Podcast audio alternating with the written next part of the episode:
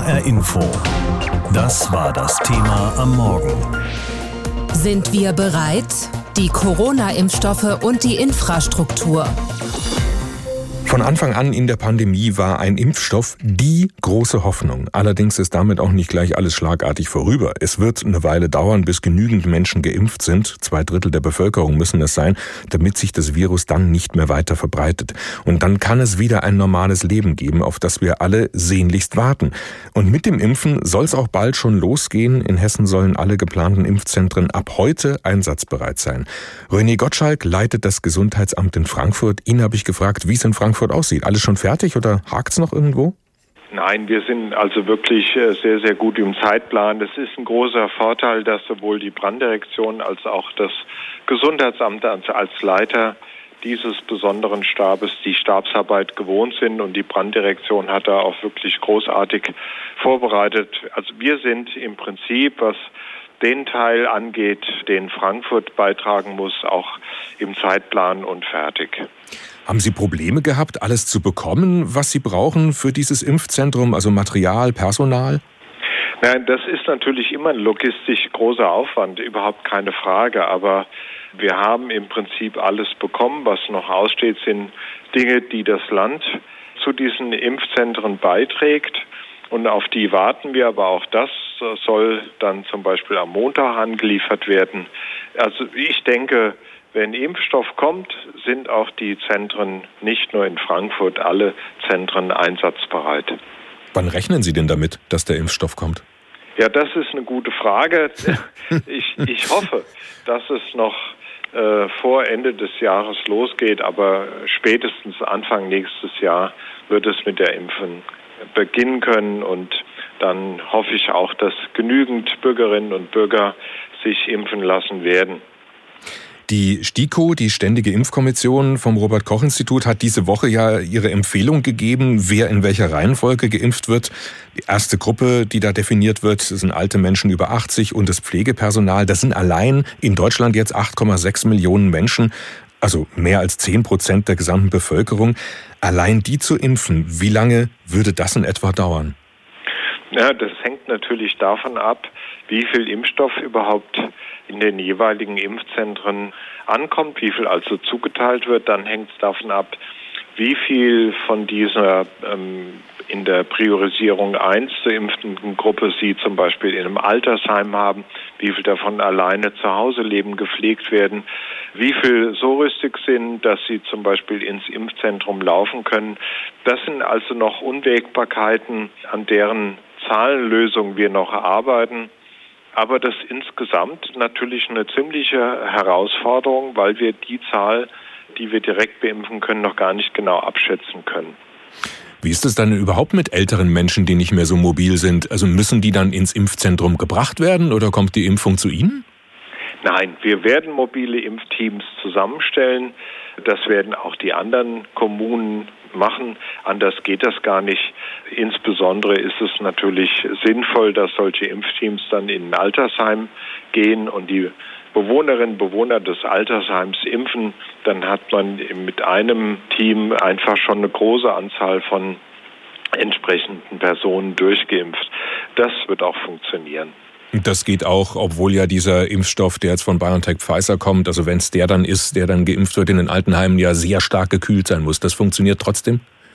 Ja, der muss bei der Anlieferung stark gekühlt. Also man kann äh, gar nicht von Kühlen reden, der muss tiefgefroren werden bei minus 70 Grad, aber dann auch nach dem Auftauen verbleibt ein Zeitfenster, in dem Sie diesen Impfstoff transportieren und auch auf die entsprechenden Spritzen füllen können. Das reicht aus. Auch wenn Sie jetzt vorhin schon gesagt haben, Sie wissen natürlich nicht genau, wie viel an Impfstoff denn jetzt kommt zu Ihnen in Ihr Frankfurter Impfzentrum. Aber reden wir da jetzt von Wochen oder von Monaten, bis diese erste Gruppe dann durchgeimpft ist? Ja, also ich würde auf jeden Fall in Monatslänge denken. Und wie lange dauert es dann, bis wir alle geimpft sind? Naja, glücklicherweise ist es ja so, dass für das Gros der Bevölkerung Covid-19 keine besonders gefährliche Erkrankung ist. Es bleiben ja diese 20 Prozent der Bevölkerung, die ein Problem damit haben. Und vor allem alte Menschen haben ein sehr großes Problem damit. Also wenn wir die ältere Bevölkerung durchgeimpft haben, dann haben wir schon einen sehr, sehr großen Anteil der Menschen geimpft, die auch tatsächlich schwer äh, an diesem Virus erkranken können und an denen auch viele dieser Menschen äh, sterben können an diesem Virus. Also es ist vorteilhaft wirklich die ältere Bevölkerung und die Pfleger dieser Menschen, die Pflegerinnen zu impfen. René Gottschalk, der Leiter des Gesundheitsamts in Frankfurt. Wir haben gesprochen über die Impfzentren und ob sie fertig sind, denn das ist das Thema heute Morgen bei uns. Sind wir bereit? Die Corona-Impfstoffe und die Infrastruktur. Der Start fürs flächendeckende Impfen gegen das Coronavirus ist deutlich in Sicht. In Großbritannien und Kanada ist der Impfstoff von BioNTech schon zugelassen. In Großbritannien wird sogar seit Dienstag schon geimpft. Und auch bei uns in Deutschland und Europa wird eine Zulassung des BioNTech-Impfstoffs in nächster Zeit erwartet. Und das ist ja nicht der einzige Impfstoff. Es gibt noch mehr, die schon sehr weit sind in der Entwicklung. Das weckt Hoffnungen große Hoffnung auf ein Ende der Pandemie, ein Ende der hohen Infektionszahlen und der vielen Menschen, die daran sterben. Mit unserer Wissenschaftsredakteurin Angelika Fey habe ich darüber gesprochen, was an diesen Hoffnungen realistisch ist und wo wir die Euphorie vielleicht doch noch mal ein bisschen dämpfen müssen. Angelika, mal angenommen, der Impfstoff von BioNTech bekommt die Zulassung für Europa und es kann noch in diesem Jahr oder spätestens Anfang Januar auch bei uns begonnen werden mit dem Impfen. Und dann wird alles gut? Also, dass so schnell wirksame Impfstoffe gegen das neue Coronavirus entwickelt werden konnten, das ist auf jeden Fall eine sehr gute Nachricht. Vor allem ist es ermutigend, dass der Impfstoff von BioNTech laut den Studiendaten auch bei Menschen, die älter sind als 65 Jahre, wirkt und sehr gut eine Covid-19-Erkrankung verhindern konnte, nämlich zu 94 Prozent. Denn oft wirkt eine Impfung bei älteren Menschen nicht so gut, zum Beispiel bei der Grippeimpfung. In diesem Fall jetzt scheint es anders zu sein. Ja? Für den einzelnen Menschen, der die Impfung bekommt, ist es also eine sehr gute Perspektive. Für den wird dann alles gut. Spätestens einen Monat nach der ersten Impfdosis und eine Woche nach der zweiten Impfdosis kann man aufatmen. So sieht es zumindest nach den Ergebnissen der großen Studie mit mehr als 44.000 Menschen aus. Aber wenn wir auf die Bevölkerung als Ganzes schauen und auf den Verlauf der Pandemie, dann ist eben doch noch Geduld angesagt, denn es leben eben sehr viele Menschen in Deutschland und erst wenn 60 bis 70 Prozent der Bevölkerung geimpft ist, ist die sogenannte Herdenimmunität da. Also dann sind so viele Menschen immun gegen das Virus, dass es sich nicht mehr weiter ausbreiten kann, weil es dann nicht mehr so gut von Mensch zu Mensch springen kann. Ab dann sind auch die ungeimpften Menschen geschützt. Was schätzt man denn? Wie lange wird das denn dauern? Da gibt's unterschiedliche Einschätzungen. Thomas Mertens, der Chef der Ständigen Impfkommission, kurz STIKO, die am Robert Koch Institut angesiedelt ist, der hat sich eher euphoriedämpfend geäußert. Er geht nicht davon aus, dass 2021 genug Menschen geimpft werden, um, wie er das nennt, ausreichend epidemiologische Effekte zu erzielen. Das hat er dem Redaktionsnetzwerk Deutschland gesagt. Also das Ziel, eine Herdenimmunität im kommenden Jahr zu erreichen, sei unrealistisch. STIKO-Chef Mertens fürchtet, dass nicht nur dieser, sondern auch der nächste Winter herausfordernd wird. Es werde noch lange dauern, bis man sich wieder wie 2019 2019 verhalten könne. Boah, ich glaube, das dürfte jetzt viele überraschen, oder? Ja, also es ist eben eine Einschätzung. Deutlich optimistischer klingt das bei Uwe Schein, dem Gründer von BioNTech. Er geht davon aus, dass das Ziel 60 bis 70 Prozent der Bevölkerung zu impfen schon im kommenden Sommer erreicht wird. Mhm. Ja, das hört sich ja schon besser an. Allerdings eine generelle Einschränkung muss man auch hier noch machen. Ähm, bisher hat der Impfstoff von BioNTech nur bewiesen, dass er den Ausbruch der Krankheit Covid-19 sehr gut verhindern kann. Unklar ist noch, ob eine Person aber vielleicht trotzdem ansteckend sein könnte. Und das wäre ja eben wichtig für die Ausbreitung der Pandemie. Dazu werden in den kommenden Monaten weitere Studiendaten gesammelt. Unklar ist außerdem, wie lange der Impfschutz anhält. Also ob man sich zum Beispiel jedes Jahr impfen lassen muss. Und wie schnell die Pandemie vorbei ist, das hängt auch davon ab, wie hoch die Impfbereitschaft in der Bevölkerung ist. In Hessen waren es zuletzt nur 52 Prozent der Menschen, die sich impfen lassen wollen. Das sind zu wenige für eine Herdenimmunität und ein Ende der Pandemie. Jetzt werden ja gerade die Impfzentren eingerichtet, überall in Hessen und in Deutschland. Und äh, da scheint es ja zumindest eine Schwierigkeit zu sein, dass der BioNTech-Impfstoff sehr tiefgefroren gelagert werden muss. Warum eigentlich? Und könnte man das nicht anders machen?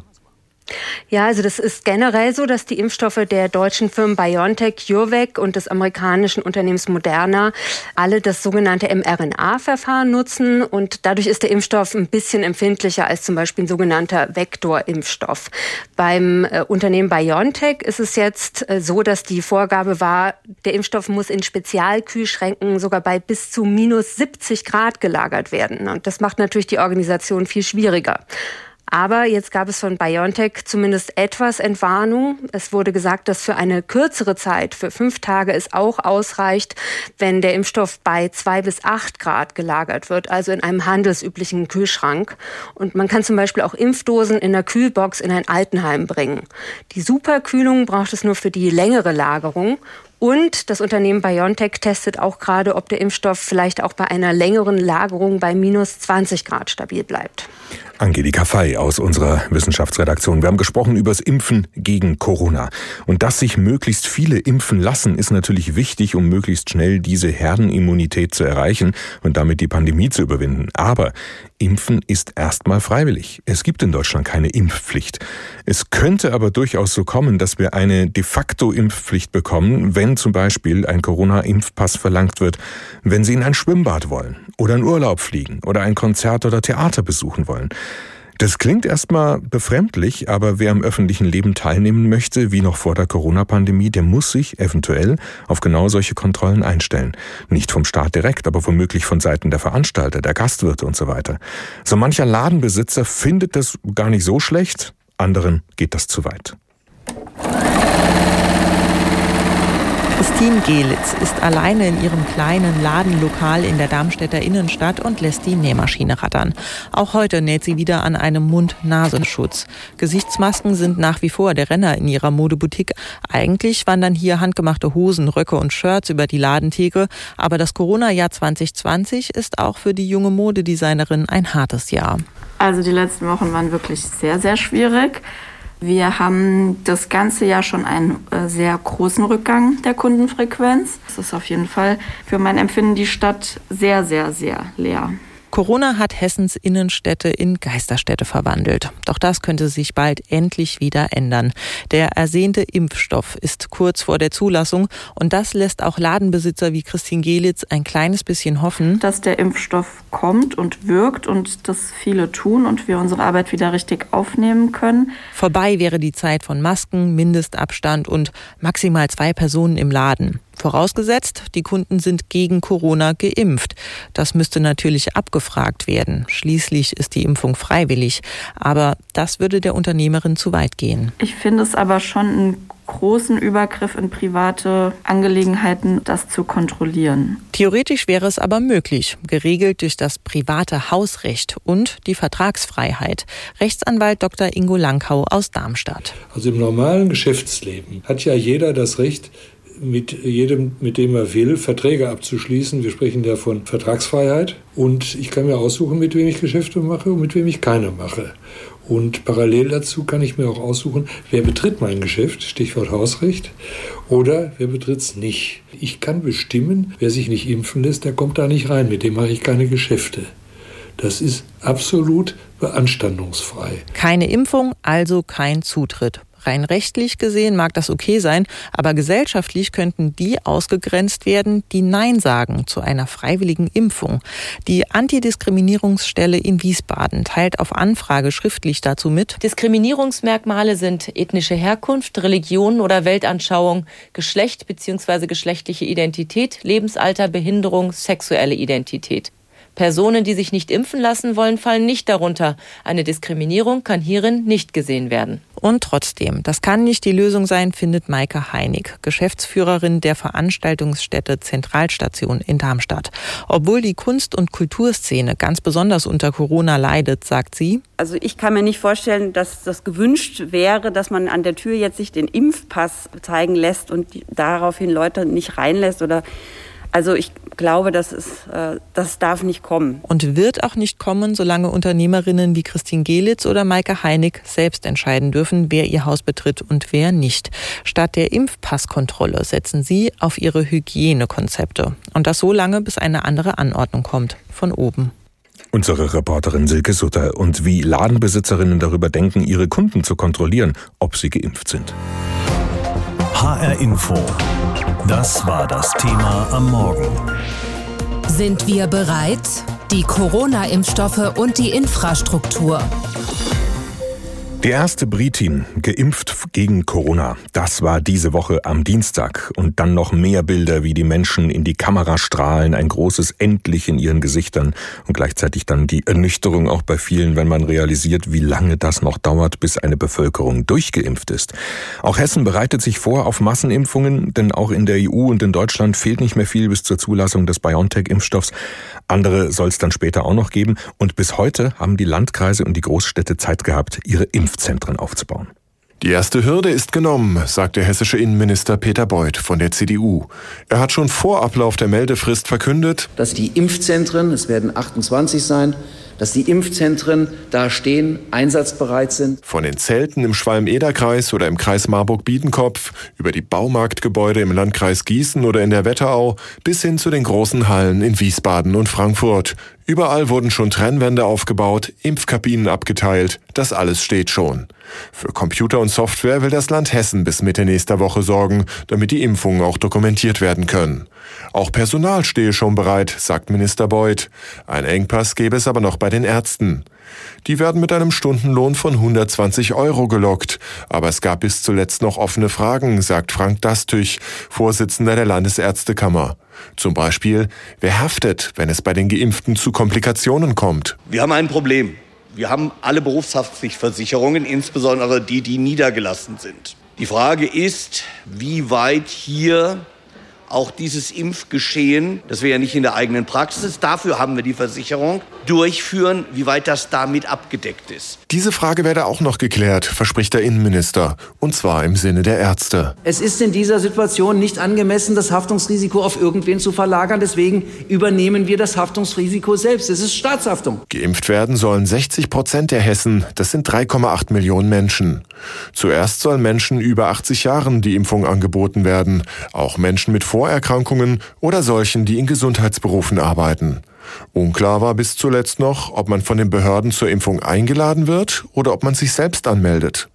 Man muss selbst zum Hörer greifen, hat der Minister jetzt klargestellt. Es wird bei uns Callcenter geben, wie in allen anderen Bundesländern auch, wo sich äh, diejenigen, die geimpft werden wollen, dann anmelden können und wir werden dann die Zuführung zu den Impfzentren machen. Mit anderen Worten, das Land wird einen Termin im Impfzentrum vergeben. Eine Impfpflicht soll es nicht geben. Den Pieks in den Oberarm holt man sich freiwillig. Bei einer Zufallsumfrage in Frankfurt zeigen sich manche noch unentschlossen. Ging ein bisschen schnell, die Entwicklung. Da hat man schon Bedenken könnten ja Spätfolgen doch noch vorhanden sein. Ich für meine Person habe noch nie Angst vor Impfungen gehabt. Ich nehme auch immer die Grippeimpfung. Und ich würde sagen, ja. Also ich werde ein bisschen abwarten, bis so vielleicht schon sich ein paar haben Leute impfen lassen und wir es angucken. Noch ist ein bisschen Zeit zum Überlegen, denn mit dem Start der Impfaktion wird frühestens Ende des Monats gerechnet. Es könne aber auch Januar werden, sagt der Innenminister. Tobias Lüppen über die Impfzentren in Hessen, die bereitstehen, fehlt nur noch der Impfstoff. Ein unfassbar schneller Prozess. Normalerweise braucht es acht bis zehn Jahre, um solche Vakzine zu entwickeln. Nun ist es reduziert auf nicht mal ein Jahr. Allerdings fangen mit dem Impfstoff viele Probleme wohl erst an. Beispielsweise die Frage, wer ihn bekommt. In Deutschland leben rund 18 Millionen Menschen, die älter als 60 sind. Alleine für sie würden die Dosen aber schon nicht reichen.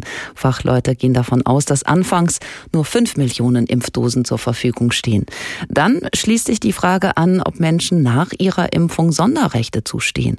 Warum sollten sie nicht schon reisen oder Party machen, wenn sie Corona schon hinter sich haben? Ein entsprechender Ausweis würde ihnen das bescheinigen. Klaus Hempel. Es gibt solche, die sagen, ein solcher Immunitätsausweis sei diskriminierend. Er grenze jeden, der keinen Ausweis hat, aus stigmatisiere ihn. Ein Rechtsprofessor der Universität Oldenburg geht so weit und sagt, ein solcher Ausweis verstoße gegen die Menschenwürde, Artikel 1 Grundgesetz.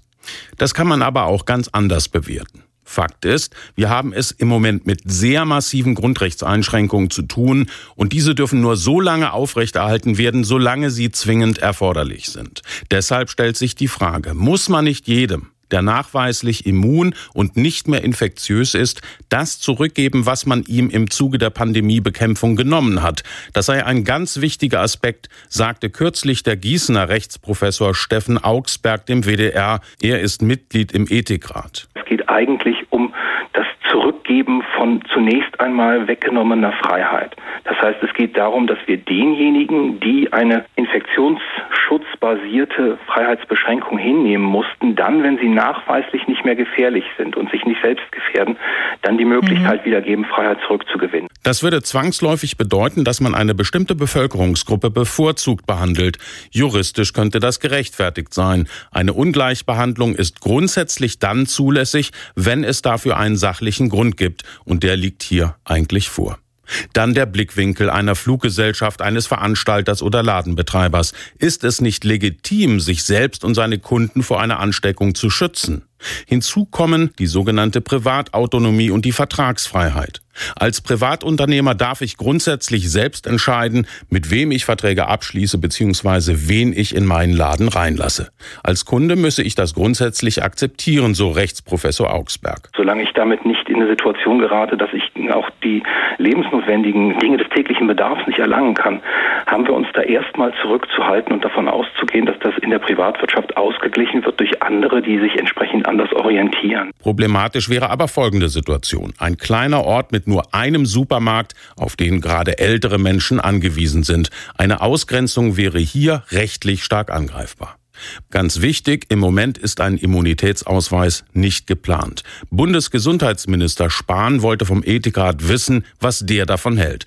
Die Experten waren sich in einem Punkt einig. Ein Ausweis ist derzeit abzulehnen. Es gebe noch zu viele offene Fragen, etwa was die Aussagekraft von Antikörpertests betreffe oder wie lange eine Immunität anhalte. Solange dies wissenschaftlich nicht eindeutig geklärt sei, mache der Ausweis keinen Sinn bekommen wir bald eine Zweiklassengesellschaft. Die Geimpften auf der einen Seite, die wieder unbeschwert ihr Leben führen dürfen und andererseits diejenigen, die nicht geimpft und dadurch eingeschränkt sind. Über die rechtlichen Grundlagen Klaus Hempel aus Karlsruhe für HR Info das Thema. Es lautet heute Morgen, sind wir bereit? Die Corona-Impfstoffe und die Infrastruktur. HR Info. Das Thema. Wer es hört, hat mehr zu sagen.